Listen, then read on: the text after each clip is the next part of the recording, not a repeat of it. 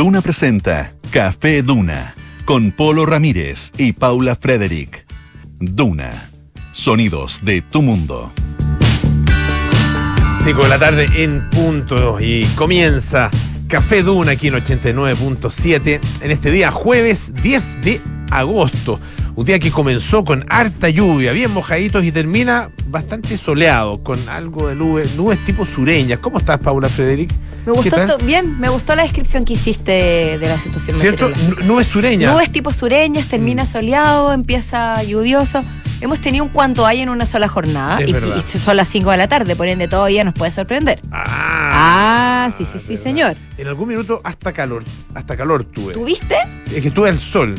Tuve una experiencia muy bonita. Ah, eso me gusta, me una experiencia muy bonita. La experiencia bonita. Porque estuve en, eh, tuve la oportunidad de visitar ya. el eh, Parque Panamericano, no, no se llama así Parque Panamericano, pero es todo el recinto del Estadio Nacional donde eh, se están construyendo ocho centros deportivos para los Juegos Panamericanos y para Panamericanos.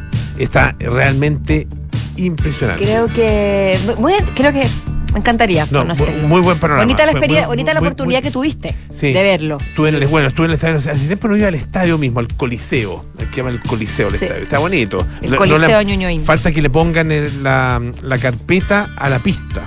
Ya. Está la pista atlética, donde ahí va, a ser toda la, en el estadio van a ser todas las competencias de atletismo. Sí. Pero está también el curso central completamente renovado, el centro acuático, ah, que eh, le hicieron dos piscinas olímpicas, más una plataforma de, salto. Eh, está, bueno, todas las instalaciones del, del hockey, eh, hockey césped. Ah, que en realidad no es césped, sino que es, es una cancha sintética, ah, pero también espectacular. hay un centro, yo creo que lo más notable es un centro, que en fondo es un centro de alto rendimiento, un centro de entrenamiento paralímpico, ¿ah? para los deportistas paralímpicos. Sí, sí. Y, tú sabes que hoy, ah, hoy día los deportistas paralímpicos tienen muchas dificultades para encontrar eh, recintos donde entrenar.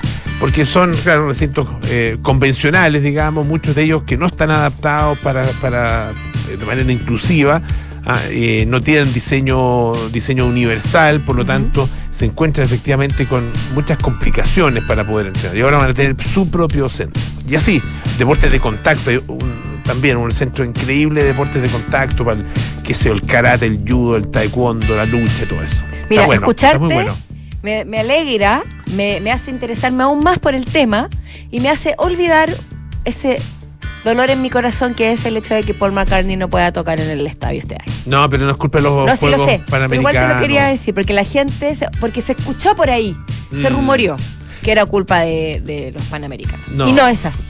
es una fiesta del deporte. Va a ser espectacular. Espectacular. Y ya con esto que tú estás contando, que es una cosa preliminar, ya uno se empieza a entusiasmar. Entonces, imagínese cuando esto se inaugure, cuando esto empieza a llenarse de gente, de niños, de familias. El 30 de septiembre lo entregan, ¿ah?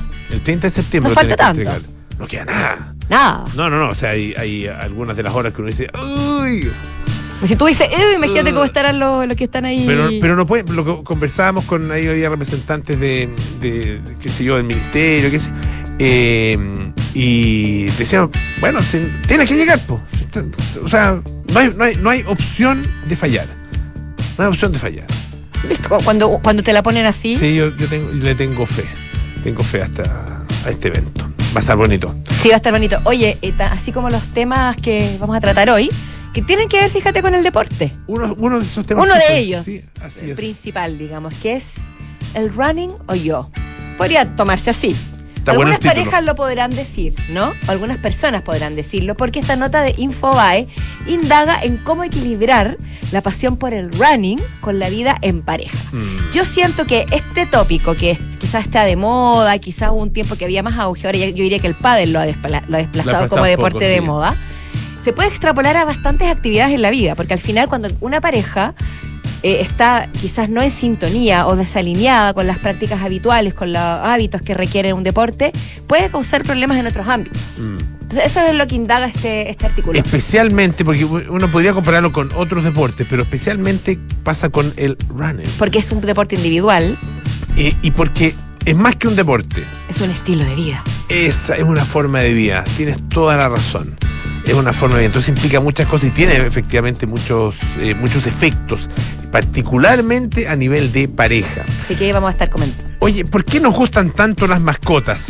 Es la pregunta que nos hace Patricio Lascano, editor de ¿Qué pasa? de La Tercera, y la va a responder aquí también en, nuestro programa, aquí en Café Duna. Eso es lo que nos gusta de Patricio Lascano, que se hace preguntas y se las responde. Y Francesca Ravizza, periodista deportiva, nos va a traer los culebrones, me encanta esa palabra, los, los culebrones en el mercado de los fichajes. Alexis, Mbappé, Neymar, Harry Kane, que parece que no se va nada al Bayern la, lesión de Courtois, suponiendo que se pronuncia así, abre una interrogante en el Real Madrid, ¿será que podría salir a buscar un arquero para la liga que parte mañana? Así que Francesca nos trae hartos entretelones respecto a, los fichajes en el deporte. Está bueno, está muy bueno. Oye, más o menos eso es lo que, mm, o sea, es como para empezar a hablar. Eh, pero hay estas cosillas. Ah, sí, estas cosillas. Estas cosillas andan dando vueltas, de, este, pinturillas. De este, día en particular me llamó la atención temprano en la mañana, no temprano Pablo Ramírez, temprano Paula Freddy. no vamos a regalar la hora tampoco, no es necesario para que me entrampo en conmigo misma, yo no lo sé. El trailer de la película El Conde, la nueva película de Pablo Larraín, que va a ser presentada en ni más ni menos que el Festival de Venecia tengo entendido, sí, pues por supuesto que es el que empieza ahora en septiembre y también se dice que va a ir en carrera a los Oscars junto con la memoria infinita de Maite Alberdi, en paréntesis. Sí, pues, y va a estar en Netflix. Y va a estar en Netflix, exactamente. Desde el 15 de septiembre. De hecho, dice una producción Netflix, por ende. Ah, claro. Por supuesto bueno, No, no, no, yo, yo, personalmente no lo sabía. Yo se lo atribuía a Faula, me había quedado como con el director, etcétera. No sabía lo de la plataforma. Bueno. Se lanzó este tráiler donde la pareja protagónica, interpretada por el gran Jaime Badel, que interpreta al conde, que sería según lo que ha trascendido. Es un general. Un general. Que fue dictador. Fue dictador en un país sudamericano, al que se le atribuye muchas muertes. También, también se le atribuyen robos cuantiosos que parecen preocuparle más que las muertes mismas. Ah, Eso es lo que te demuestra el tráiler al final. Como, a muchos de sus seguidores. Como a muchos de sus seguidores, exactamente. Seamos francos. Y estaba eh, definida como una comedia negra.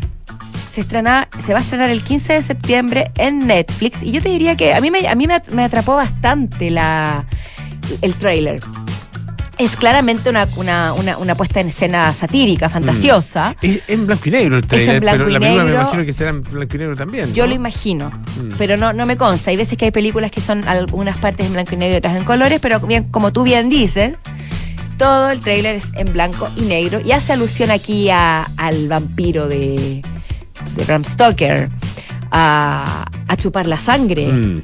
a no reconocer eh, crímenes cometidos, a un grupo de hijos que él declara en el trailer que no saben trabajar.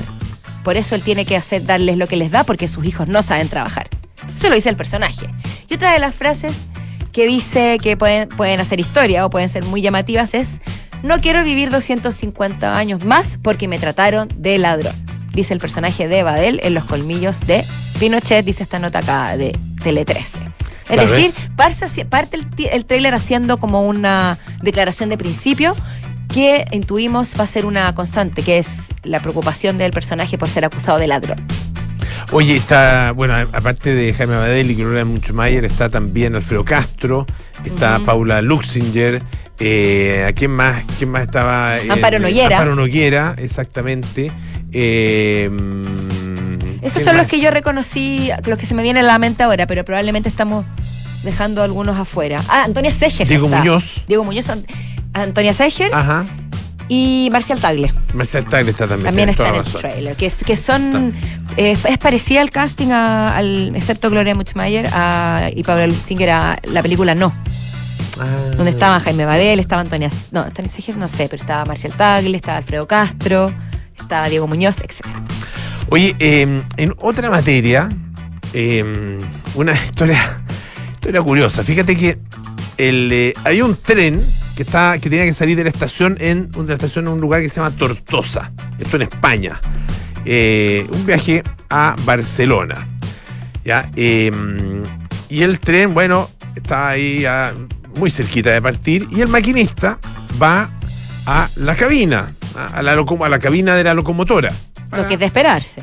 bueno, hay que hacer toda la operación previa, ¿no es cierto?, a la partida y después, obviamente, comenzar este viaje entre Tortosa y Barcelona. El problema, tal como eh, se, mm, tal como lo dice el diario El País, em, uno de los que hubo se negó a pilotar. Bueno, el tema es que se encontró con dos personas practicando sexo. Uno que era un interventor del tren, que me imagino que una especie de inspector. Sí, la palabra interventor me llamó la atención. Sí. Es, llamativa, yo no la había eh, escuchado nunca. Y estaba ahí justamente teniendo sexo con una mujer. Claro, con una mujer. Eh, se habían colado en el espacio del maquinista justamente para tener sexo a hurtadillas. Eh, hurtadillas me gustó Con una mujer.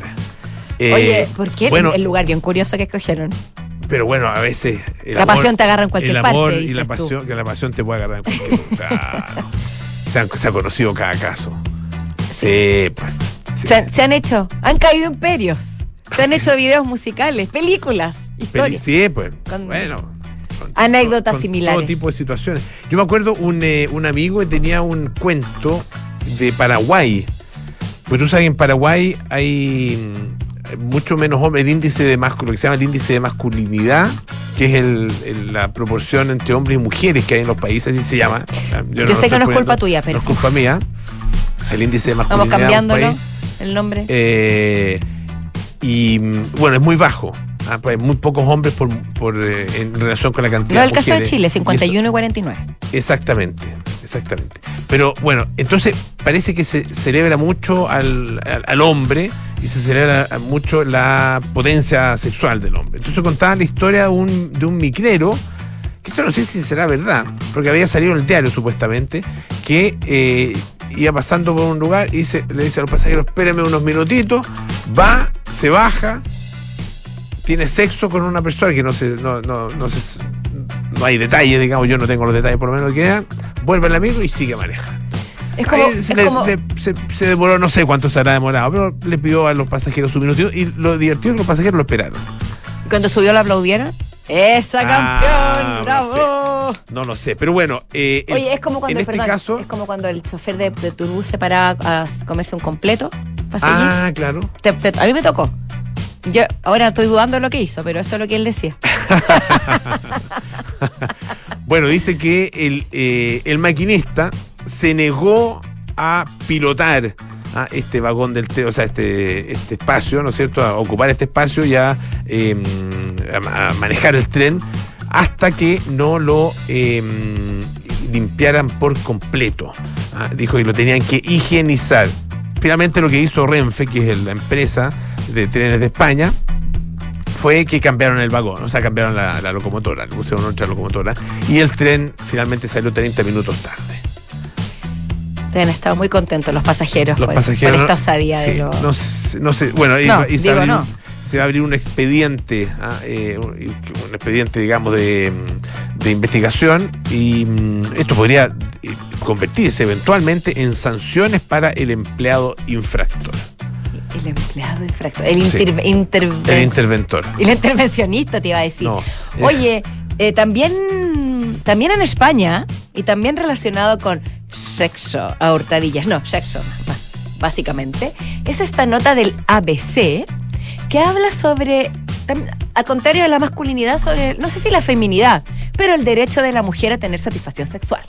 Específicamente a través de un objeto muy solicitado, muy preciado, que es el Satisfyer, que está teniendo un éxito avasallador en muchos lugares del mundo. Dicen por ahí, porque no, no, no lo digo por... Ay, no sé por qué dije eso. Estoy revelando demasiado sobre mí misma pero, Pero, Paula. bueno. Estás contando la noticia. Hazlo como una periodista objetiva. Oh, objetiva y... Em, sí, profesional me estás Profesional, claro. Despegada de... Eh, desprendida. desprendida, despegada de la, de la temática a la cual trata. El 14 de, mayo del 2023 una interna solicitó a la dirección de su cárcel de Pamplona que le fuera permitido tener en su celda un juguete sexual. ¿Ya? ¿Está bien así? ¿Ya? No, un poquito fome. Pero. pero... Eh, cuando, cuando ingresó al penal, esta pobre chica se le requisó. dijo, no, usted no puede tener en su celda un Satisfyer, porque usted está presa. Yo no sé si tiene que ver con un tema de libertades, no sé, de, penalización, pero lo que también se dice en este artículo es que podía ser un objeto peligroso, porque todos sabemos que en la cárcel hay muchas cosas que pueden llevar, qué sé yo, o a fugas, o a infringirse, autoinfringirse daño.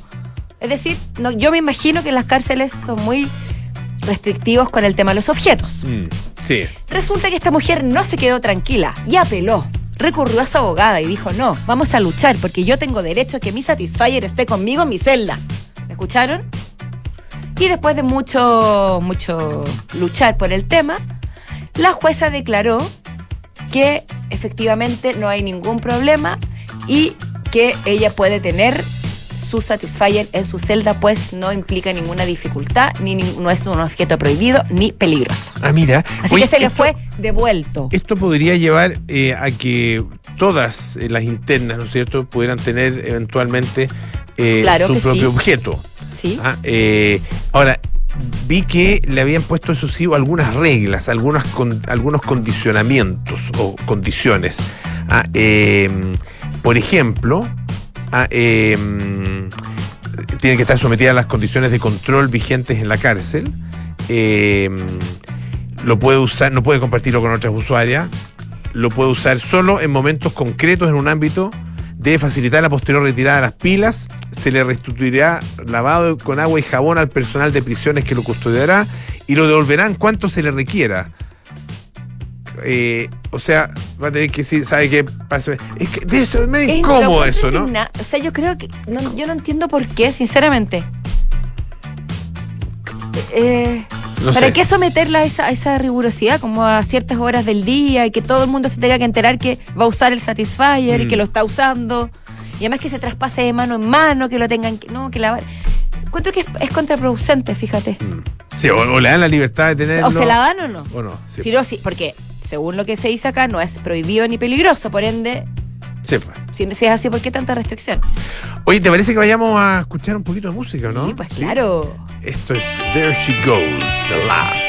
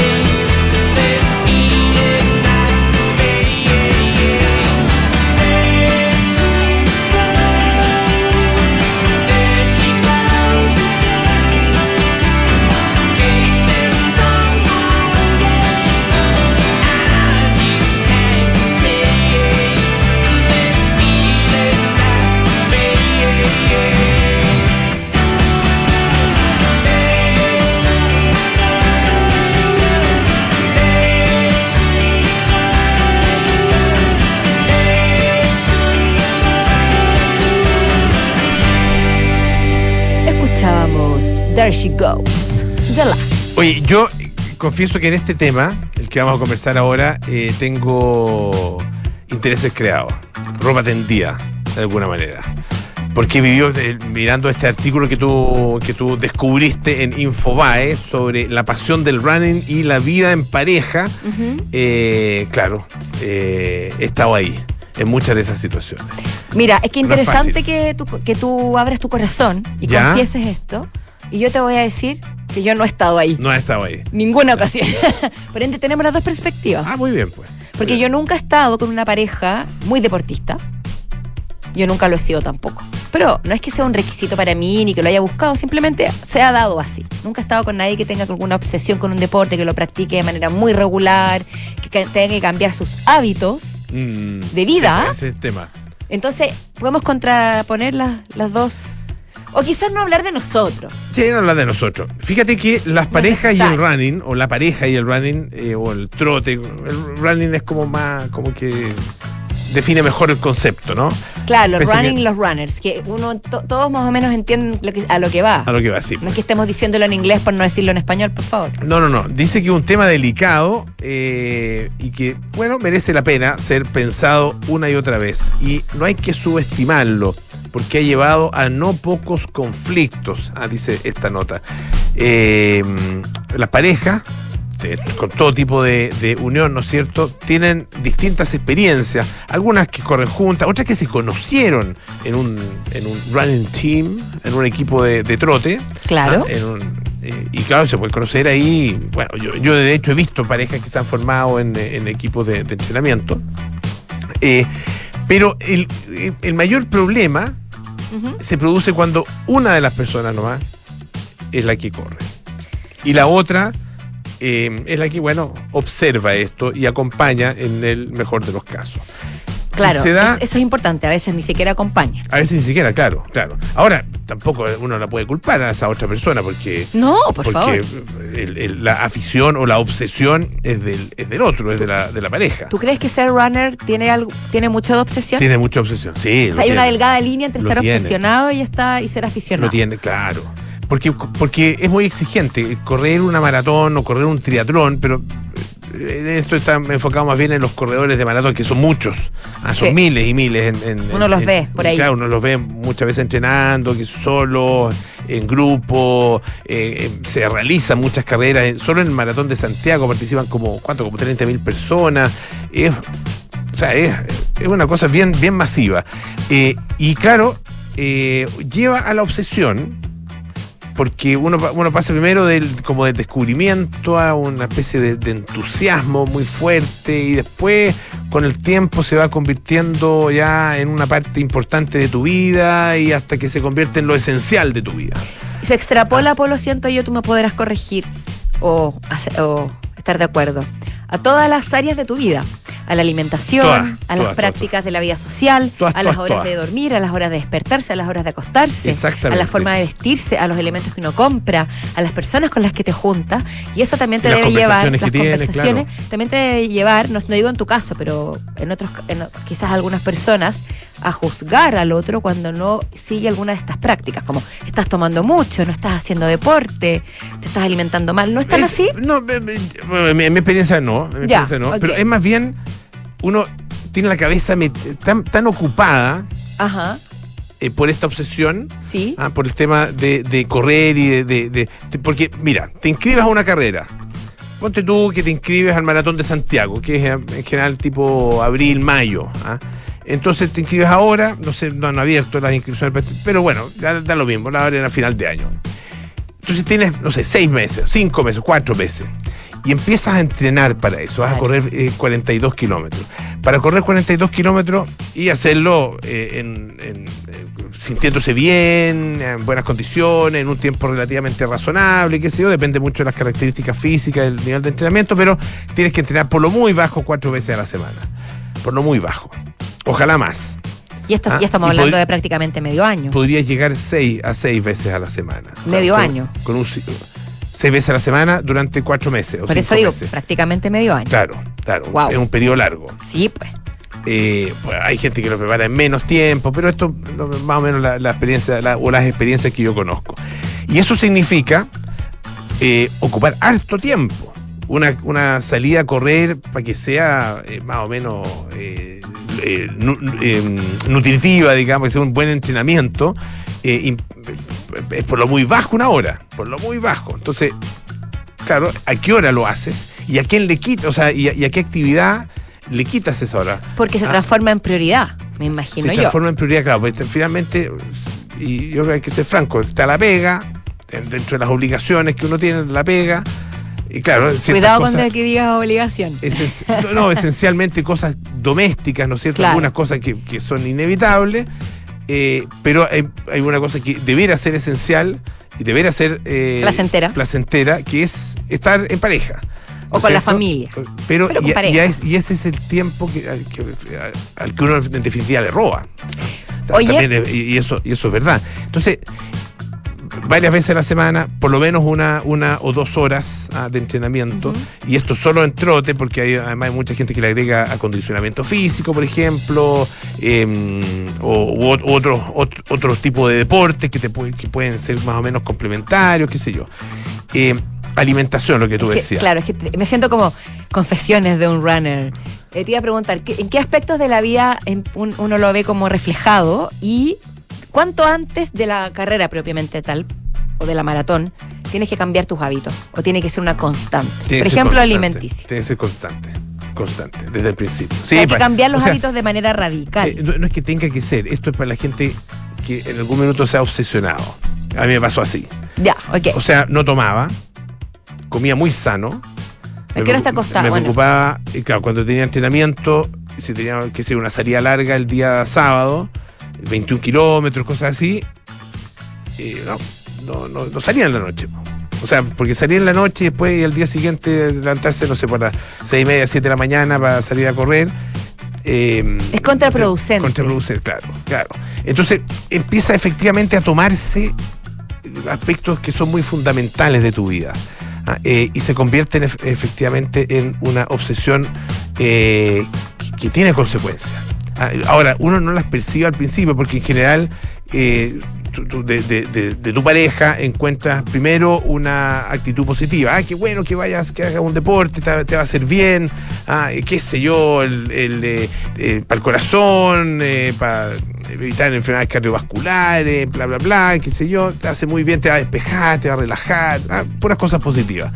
Pero ya cuando empieza el entrenamiento en serio, cuando efectivamente se convierte en una actividad eh, prioritaria en la vida del otro, ahí la cuestión cambia. y yo he visto parejas entrar en crisis eh, o entrar en crisis por este tema o a, eh, parejas a las que se le ha agudizado algún tipo de crisis también por este tema, porque claro, también es una forma de escapar de la casa. Ah, pues, tiene, un, poco, esa cosa de como de estar huyendo. Mira, está, está revisando el, artículo que fue escrito por Santiago García, que es maratonista, autor de los libros Correr para Vivir, Vivir para Correr y Volver a Correr. Ese es el nombre del otro libro. ¿Ya? Digamos que él no estaba para nada obsesionado. No, él debe ser uno de ellos. Y habla precisamente de lo que tú mencionas, del término el running o yo, eh, y de el panorama ideal siempre es que ambos estén en la misma sintonía o en sintonías similares. Ojalá que compartan la pareja la pasión por el running. Y no precisamente se refiere a que los dos corran religiosamente, sino que uno, eh, uno la practica y el otro que, los la apoye, que no le moleste que se cueste más temprano, que, que, no tome, que no salga con esa persona, que no que, cambie sus hábitos, que esté ahí cuando corra, que al final es muy difícil conseguir, que las dos estén en la misma sintonía. Puede ocurrir, pero, pero lo más probable es que no. Pero que haya un cierto entendimiento y un, y un respeto por el espacio del otro y por la pasión del otro, tanto del que de la persona que no hace running como del runner hacia la persona que no hace deporte. Claro, y hay una cosa que es interesante también lo, plantea, que es la sinceridad, la franqueza. La transparencia. La transparencia. Ah, eh, porque claro, puede pasar que uno se inscribe en una carrera, por ejemplo, y no le dice a la pareja. Ah, pero es que ahí ah. sí que yo no, no, sé si eso ocurre. Bueno, este señor efectivamente dice que sí ocurre. Ah, yo en mi experiencia te puedo decir que sí ocurre. Porque tú quieres ah. evitarle, no tú digo, una persona hipotética. Una persona hipotética. Quieres evitar una discusión, un momento desagradable. Pero ¿Cómo te vas a inscribir a otra carrera? Que la cosa se vaya dando de manera natural, que de repente dejaste de tomar, de, repente. Ahora quieres ir a. ¿Qué se ocurriste Santiago? Ahora quieres ir a Viña. ¿Quieres correr viña? ¿O quieres correr, qué sé yo, no sé? ¿Y qué hacemos con el cumpleaños de Pedrito? Con, el, con el tecito de mi mamá, con la, la, salida a comer con los amigos. Hay, hay que elegir. Mm. Es que yo siempre he dicho, el deporte hace mal. Oye, pero ir a, ir a Viña es un bonito panorama en todo caso. Es, un bonito panorama. si pero si tú vas a estar todo el día corriendo, ¿qué gracia tiene? Es que si tu pareja o mi pareja o la que sea dice, ah, pero qué bueno, qué bueno por ti, para que, para que hagas deporte. Y yo te acompaño a Viña y paseo por la playa, descalza, meto las patitas al Pacífico, me tomo un pisco sour a orilla del mar. Pero que hace frío o está lloviendo. Déjame soñar, pues. Polo, ¿por qué me tienes que poner ahí la bruma encima? No, porque una vez me pasó, una vez me pasó que fue una carrera en, en Valdivia, una preciosa carrera que se llama Torrencial. ¿Y le hizo honor? Sí, le hizo honor. Es, eh, lo que se llama trail running, que es por, por cerros, digamos. Eh, eh, por senderos, qué sé yo. Y claro, llovió todo el día. ¿Fuiste acompañado? Fui acompañado. Entonces, la persona que me acompañó estuvo todo el día encerrada viendo llover. Tuvo, que, que, saber tomarse una, una comerse un crudito, mirar por la ventana del restaurante valdiviano y ver el río calle calle correr. Puede, puede llegar a pasar. Puede llegar a pasar. Oye, vamos a una pausa, pero antes, vuelve tienda Paula del 10 al 13 de agosto en Piso Diseño Parque Arauco. Ahí podrás encontrar talleres, música en vivo y un mundo lleno de diversión para los más pequeños. Ojo que empieza hoy y mientras descubre las últimas tendencias en moda, belleza, accesorios, deco y muchísimo más. También lo puedes encontrar online. Está online desde el 7 y va a estar hasta el 13 de agosto en tienda.paula.cl. Te esperamos. Oye, eh, agradeciendo la paciencia infinita que tuvo mi mujer en ese periodo de obsesión por el running, nos vamos a la pausa. Le levantamos un altar y los esperamos a la vuelta con los infiltrados. eso es. ¿Y tú, aún no eres fan del Chile? Hazte cliente en cuentafan.cl. Usa tu tarjeta y participa ahora. Porque cumplimos 130 años. Llevaremos 130 grupos de cuatro amigos a Miami junto a Sky. Hazte cliente e inscríbete junto a tres amigos en bancochile.cl. Y recuerda, para participar todos deben tener y usar su tarjeta fan. ¿Y tú, aún no eres fan? Hazte cliente y participa ahora. Banco de Chile. Qué bueno ser del Chile. Clínica Santa María sigue creciendo en la comuna de La Reina, ahora con un nuevo laboratorio. Contamos con más de 500 exámenes con la calidad y seguridad que entrega Clínica Santa María. Visítanos en Príncipe de Gales 9140, Espacio Urbano La Reina. Más cerca, más cómodo. Clínica Santa María, especialistas en ti. En Sonda, desarrollamos tecnologías que transforman tu negocio y tu vida impulsando la innovación y el desarrollo de soluciones que acompañen la transformación digital de las organizaciones. Cuenta tú también con el respaldo, agilidad y eficiencia del líder en transformación digital. Descubre más en sonda.com. Sonda, tecnologías que transforman tu negocio y tu vida. Sonda, make it easy. ¿Te preocupa el cuidado de tus padres y no sabes cómo resolverlo? En LiveUp tenemos el apoyo que necesitas. Junto con un servicio humano, tenemos un eficiente sistema tecnológico que implementamos a tu medida para así respetar la autonomía e independencia de tus padres y abuelos. Para más información, visita liveup.cl. Independencia de tus padres. Tranquilidad para ti. Hablemos de tendencias, de vivir en comunidad y disfrutar los espacios comunes de tu edificio. Esto es Inmobiliaria Hexacón y su proyecto Casa Bustamante, con departamentos estudio, uno y dos dormitorios. Un edificio de estilo industrial y con espacios exclusivos para su comunidad, como gimnasio, cowork, salón gourmet, quincho, terraza y vistas panorámicas. Vive como tú quieres vivir. Conocen más en www.exacon.cl. ¿Qué es tener socios? Es compartir los mismos intereses, plantearse los mismos objetivos, generar relaciones duraderas. Es coinvertir. Por eso, en MB Inversiones no tenemos clientes, tenemos socios socios unidos por la misma pasión, hacer crecer nuestro patrimonio. Este año, al cumplir 25 años, renovamos nuestro compromiso con nuestros socios en la coinversión. Únete a MB Inversiones, seamos socios y coinvirtamos. MB Inversiones, desde hace 25 años, coinvertimos. www.mbi.cl Atención, base de Fontana. Aquí la gente gerente de finanzas. Estoy activando la misión eficiencia en mi empresa. Jefe, recursos humanos conectados. Los bancos y papel financiero en línea. Inteligencia de negocios e integraciones activadas. Activado control de abastecimientos y ventas. Base de Fontana. Misión eficiencia activada.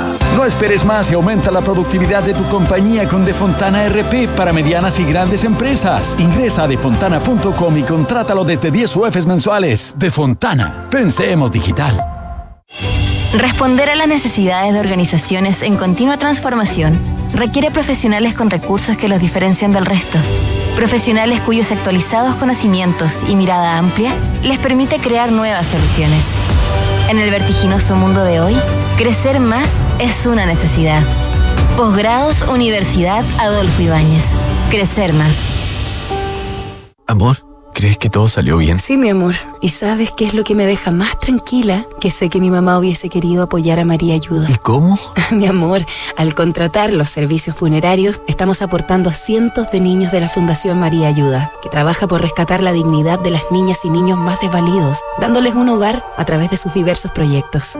Acércate a nuestras sucursales y recibe toda la información que necesitas. Atención personalizada a las 24 horas. Más información en funerariamariaayuda.cl. Estamos contigo cuando más nos necesitas. Este 2023, los fondos mutuos Scotia nuevamente fueron reconocidos por premios Salmón y Morningstar, gracias a una sólida gestión de inversiones con asesoría experta y su respaldo global. Hazte cliente y dale un impulso a tus inversiones.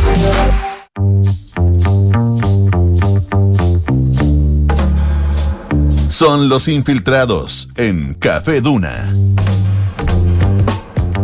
Son las 5.37 de la tarde y estamos de vuelta aquí en Café Duna con nuestros infiltrados en este jueves 10 de agosto.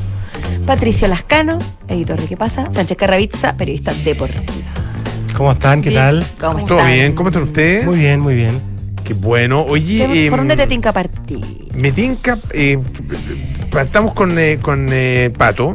Ah, eh, porque es un tema que hemos conversado harto aquí en el programa. Ayer lo hablamos, ha, ha aparecido cada cierto De los perris.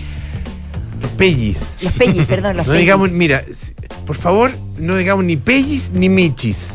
Por favor. ¿Alguna vez me has escuchado decir pellis? De michis no hablo porque no tengo. ¿Pellis? No. Pellis no. Jamás. Bueno, perro, gato, mascotas en general. ¿Por qué nos gustan tanto las mascotas? Hay razones biológicas y evolutivas que explican un poco desde el punto de vista científico por qué ese apego a, los animales. Se calcula que en Chile existen 16 millones de mascotas, solo perros y gatos, que son eh, los más tradicionales. 12 millones tienen dueño conocido y otros 4 millones son eh, eh, perros y gatos callejeros. 4 millones de perros. 4 millones. Es un, tema sanitario que da, da, para otro tema. Pero 12 millones de perros y gatos tienen dueños y el 92%, esta es una encuesta que hizo la Facultad de Veterinaria de la Universidad Católica el año pasado, y que eh, el 92% de las personas que tienen eh, animales, perros o gatos, los consideran un miembro de la familia. Mira. ¿Viste, ¿Viste que somos muchos? Sí. Polo Ramírez. No, si está bien, yo también los considero integrantes de mi familia. No, por eso te lo decía. Pero, pero integrante un poco, claro, con características distintas. Decir integrantes de la familia tiene varios niveles y varias formas de tratarlos. Sí, hay algunos que lo consideran más familiar que otros. Sí, pues. Sí. Bueno, entre las razones que da la ciencia, la primera es eh, una que se llama eh, eh, impulso a la biofilia y que básicamente nuestro apego natural al mundo, valga la redundancia, natural. O sea, somos finalmente seres naturales y por lo tanto nuestro apego con cosas naturales es, es, como espontáneo. Pertenecemos a, la naturaleza, aunque aunque no lo reconozcamos, digamos, que no nos demos cuenta. Muchas veces nos perdemos un poco y pues. nos consideramos eh, eh, distintos. Después. Eh, Como que nosotros no fuéramos animales. Exactamente. De hecho. Después está el cuidado y el apego. es muy gratificante cuidar a cualquier otra criatura, en este caso una mascota. Eso también está en nuestros genes y, nos hace sentir bien y por eso buscamos mascotas en el fondo para sentirnos bien. Es una de las razones. Eh, apoyo social, obviamente, y muchos conocemos gente, sobre todo, que vive sola y que tiene eh, un apego muy especial por sus mascotas, por sus gatos, por sus perros. Eh, digo, personas solas, no sé, de tercera edad, o bien solteros que a lo mejor todavía no quieren emparejarse o tienen otro tipo de, expectativas. también, bueno, en general, gente también que, tiene familia, también las mascotas acompañan. A veces uno llega a la casa y no hay nadie y está la mascota, siempre es, un, gratificante que te reciba es, un amor incondicional que uno rara vez encuentra en otras especies en el, reino animal. Ese es otra de las razones que tú la mencionas y que se llama eh, algo así como contagio emocional. Ya. Efectivamente, una mascota normalmente está feliz, mascotas son despreocupadas, las mascotas no, no, dan... No, te, no, te recriminan, no te sacan en cara, no, no escatiman en amor hacia ti. Exacto. No importa lo... Bueno, obviamente, no digo no importa lo que hagas, porque hay que tratarlas bien y hay que quererlas, pero siempre están ahí para ti de manera incondicional. Esa incondicionalidad. Esa, esa, incondicionalidad precisamente eh, también hace que nos sentamos muy apegadas a las mascotas, porque efectivamente eh, esa felicidad que, eh, que tienen es como que se hace contagiosa. rutinas. las, las, mascotas normalmente exigen rutinas. No mm. importa la mascota que tú tengas, darle alimento, darle agua, sacarlo a pasear, llevarlo al veterinario, etc. Y los humanos somos rutinarios. Requerimos rutinas y eso también nos hace, nos hace bien afecto físico. No hay nada más gratificante también que hacerle cariño a una mascota. ¿eh? Hay gente que se sienta con un gato en el regazo, a los que les gustan los gatos, eh, y le hace cariño, bueno, a los perros también. Eso también es, eh, gratificante. Veo que eres perruno, gatuno tú. Yo soy más gatuno que perruno, aunque me gusta Pero había algo ahí, estaba tratando de descifrarlo. Sí, lo que pasa es que los gatos no tienen término medio. Los gatos o te gustan o no te gustan. A mí, es verdad. Además me da una, una alergia brutal. Los gatos como que siento que, que no, no, no hay término medio, como que sí, como que no. ¿Te gustan o no te gustan? Yo estoy entre los que me gustan. A mí no me gustaban, pero ahora tengo gato en la casa. ¿Pero lo pediste? Ah, un poco a mi pesar. Eh, pero me he ido conquistando el gato, debo confesarlo. Eso sucede. Igual me hago un poquito, como, como nervio. Es, otra contextura, física tan distinta al perro. Uno al perro llega, le, le pega su su cariño así como medio como palmadita, ¿ah? eh, para que la sienta bien. Y, bueno, es, ese contacto físico el que decimos, esa palmadita, cada uno tiene el eh, maneras distintas. Como que necesita otro, otro sí, además cariño. Que, además que el gato da la sensación de que tú le vas a hacer cariño y te va a tirar y claro, el... Da desconfianza. Claro, eso ya es, un, es algo más, es un mito. Eh, cierta desconfianza, cierta lejanía me dan los gatos, como que hay, más desapego. Hay, ciertos mitos, pero, pero también es cierto que eh, finalmente tú pones un gato de espalda, como se dice popularmente, y hazle cariño en el estómago. O sea, naturalmente el gato te va, te va a morder o te va a rasguñar, es muy difícil. En cambio, los perros no hay nada que les guste más que ponerse de espalda y que no le hagas cariño en la guatita. Dos razones más para cerrar. Eh, ejercicio, normalmente las mascotas exigen ejercicio, bueno, los que tienen perros porque los sacan a pasear, pero otro tipo de mascotas también exigen eh, no sé, hacer ciertas actividades que probablemente si no las tuvieran no las haría, barrer, no sé, limpiar, ir a comprar algo, etcétera. Jugar con ellos. Exacto, a jugar con ellos. Y aprendizaje. Eh, finalmente también eh, nos gusta estar con mascotas porque nos obligan a aprender cosas. Ah, esta mascota hace esto por tal razón y uno aprende. Y ese vínculo también es muy necesario y explica un poco este apego a las mascotas. Uno lo puede entender, todos esos elementos están presentes en, en mascotas como perros o gatos, ¿no es cierto? Casi todos. Eh, pero gente que tiene, no sé, una iguana. Sí. Es interesante lo que ah, eh, pregunta. Tortugas eh, no sé. Ahí, ¿qué pasa con el amor incondicional, con el acariciar? Claro. Cada vínculo con la mascota, cada vínculo con la mascota es, personal y efectivamente uno dice, ¿cómo podría yo encariñarme con una serpiente, con una... Eh, y el vínculo eh, lo desarrolla la persona de manera particular, independiente de la capacidad cognitiva de la mascota. O sea, no importa que no sea recíproco. Exactamente. Si tú logras tener un vínculo y, no sé, a veces los tipos tienen una iguana metida en una especie de, no sé, de de, caja de vidrio con luz y qué sé yo, pero si el, dueño logra una eh, conexión con esa mascota, más allá de que la mascota no responda tal vez moviendo la cola, eh, el, vínculo, el vínculo es el mismo y las razones son las mismas. Claro, es más exótico. Porque un perro, un perro sobre todo, te, demuestra su cariño, te, demuestra si es recíproco o no. Exacto. Yo, yo siento que los afectos tiene, van por ahí. Entonces es curioso que una persona busque un afecto tan unilateral. Sí, bueno, hay distintos tipos de personas. Si el dueño se identifica con quién necesita esa mascota, eh, se genera el vínculo y o sea, siente, siente también que esa, esa mascota de depende de. Exactamente.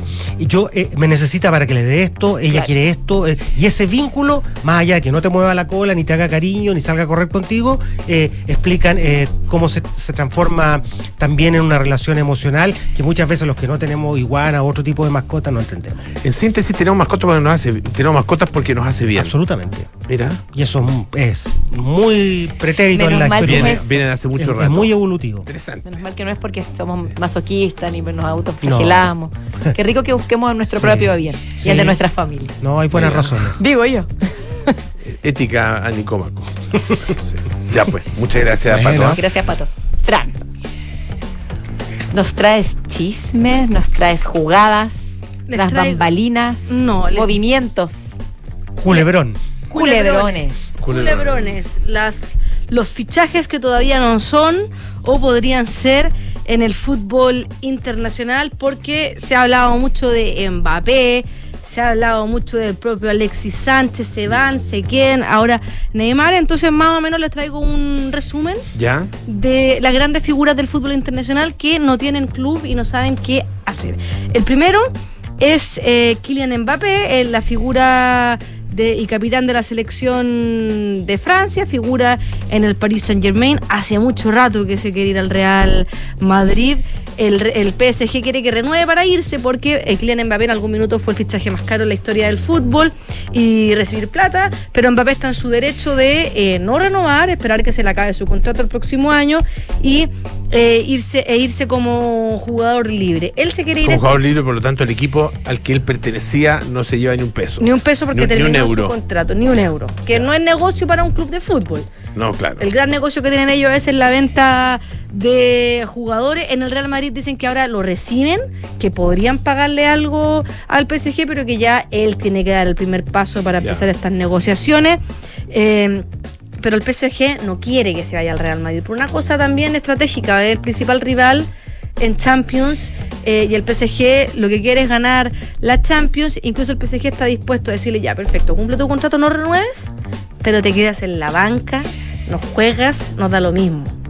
De hecho, ya le quitaron la gigantografía. Eh, ya retiraron las camisetas de la ah, ¿ah? venta de. Retiraron las camisetas. De la tienda oficial en, en, París, lo descartaron de la gira en Europa, algo que eh, la Unión de Trabajadores de Francia catalogó como hostigamiento laboral. Te iba a preguntar, lo hablamos una vez. Sí, como hostigamiento. Pero hoy día Le Parisien publica que Kylian Mbappé se reunió con el presidente del club Al Khelaifi, en la que volvió a explicarle que se va a quedar en París, va a terminar su contrato y ya problema de ellos si no lo quieren hacer jugar, pero el próximo año él se va a ir como jugador libre. Y ahí va a tener un año, una temporada de puros malos ratos, pero va a Kylian Mbappé eh, salirse con la suya, este culebrón, ciudad culebrones, como le dicen en España, este problema.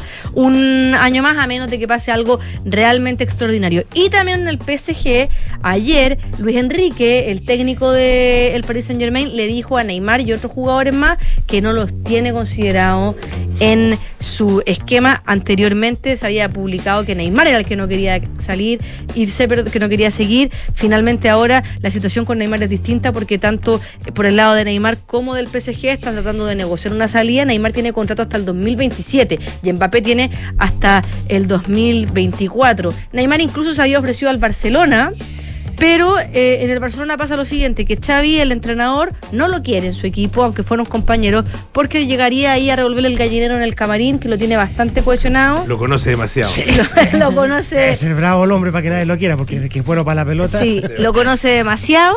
Y eh, Joan Laporta, el presidente del Barcelona, sí lo quiere, porque es un jugador eh, estrella, que trae auspicios, que mueve gente, que vende camisetas. Entonces ahí está la medio enredado. Fabrizio Romano, el periodista italiano que siempre habla del mercado de fichaje, habla de dos opciones más o menos claras para Neymar. La primera es el Al Hilal de Arabia Saudita, que es la principal competencia del Al Nasser donde juega Cristiano Ronaldo. Y la otra que a él, a, Neymar le, le, interesaría mucho más es irse a la MLS. Pero ¿qué es lo que pasa?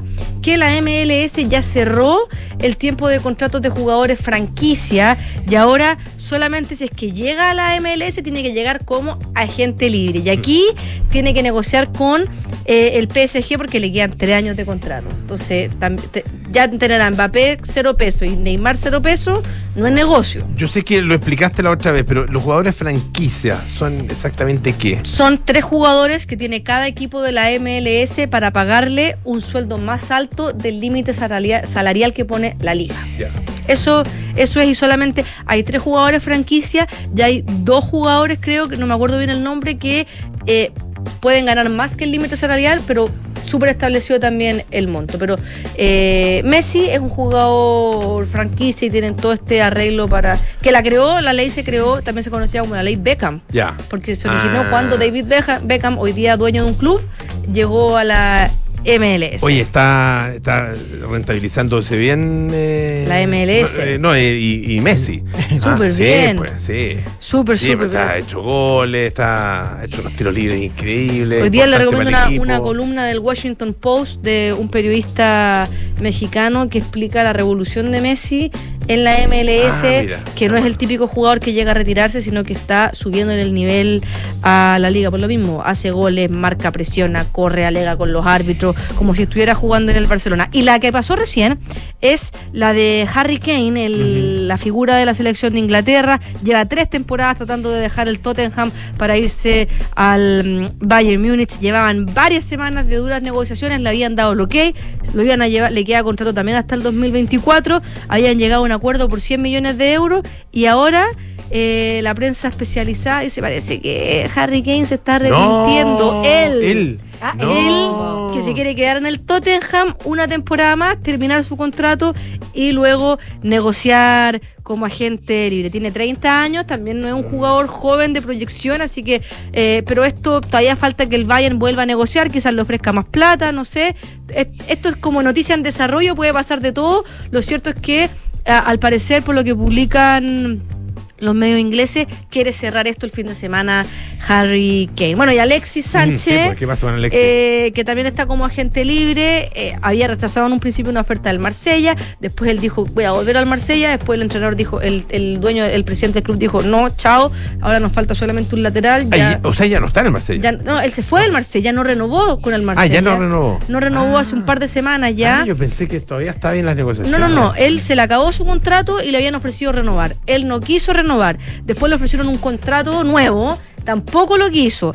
Y ahora está sin pan ni pedazo, por lo que, por lo que dicen. Él quiere seguir jugando en jugando Champions. Ah. Y el Marsella estaba en segunda fase de Champions, por lo que de alguna u otra forma igual lo seducía. También le ofrecen en el Galatasaray 4.5 millones de, de mm, euros por temporada, pero está en tercera fase de de la Champions que tienes que pasar la tercera a la segunda y después irte a la fase de mm. grupo. Entonces eh, hay bastantes posibilidades de no quedar. Y hoy día publica el Corriere de la Cera que ya lo da como cerrado como un retorno al Inter de Milán, ah, ah, un equipo donde él estuvo con Simone Inzaghi, que Simone Inzaghi cuando lo tenía lo tuvo relegado al banquillo porque pues. estaba Lukaku y estaba Lautaro Martínez. Hoy día no está Checo, no está Lukaku. Eh, no tengo claro si ya se fue el argentino Correa, que también era una de las, de las claves, si, es que se iba o no se iba, pero eh, ahora se iría por 3 millones de euros, que es menos de lo que ganó en el Marsella, eh, menos de lo que le ofrecía Galatasaray, pero está el Inter de Milán en fase de grupos de la Champions, que es lo que Alexis Sánchez quiere, y de hecho la prensa italiana dice que estaría firmando entre hoy día y mañana ah, con el Inter de Milán. Ya, y, no alcanzamos a decirlo, pero al Real Madrid se le puso un culebrón gigantesco porque hoy día se cortó el ligamento cruzado ah, Courtois. y mañana parte la liga y tienen que ver si es que van a fichar algún arquero. Suena De Gea, suena también. Eh, otro arquero español, Kepa, que también, pero está negociando con el Bayern. Pero, eh, y ver si también quieren poner a, a, Andrei Lunin, el ucraniano, de 24 años, que es su segundo arquero, a ver si es que le van a dar a él la oportunidad o van a traer a alguien más experimentado. estos culebrones no terminan nunca. Nunca. Y con muchos millones de por medio. Sacar más información. Muchas gracias, Fran. Que esté muy Don bien. Pato, muchas gracias. chao, chao. Nos despedimos y les recordamos que este capítulo y todos los capítulos de Café Duna los pueden encontrar en Spotify y en duna.cl. Ahora viene Enrique Llevar con las noticias y luego Polo Ramírez con aire fresco. Ya pues. Hasta mañana. Hasta mañana. Chao, chao. Chao.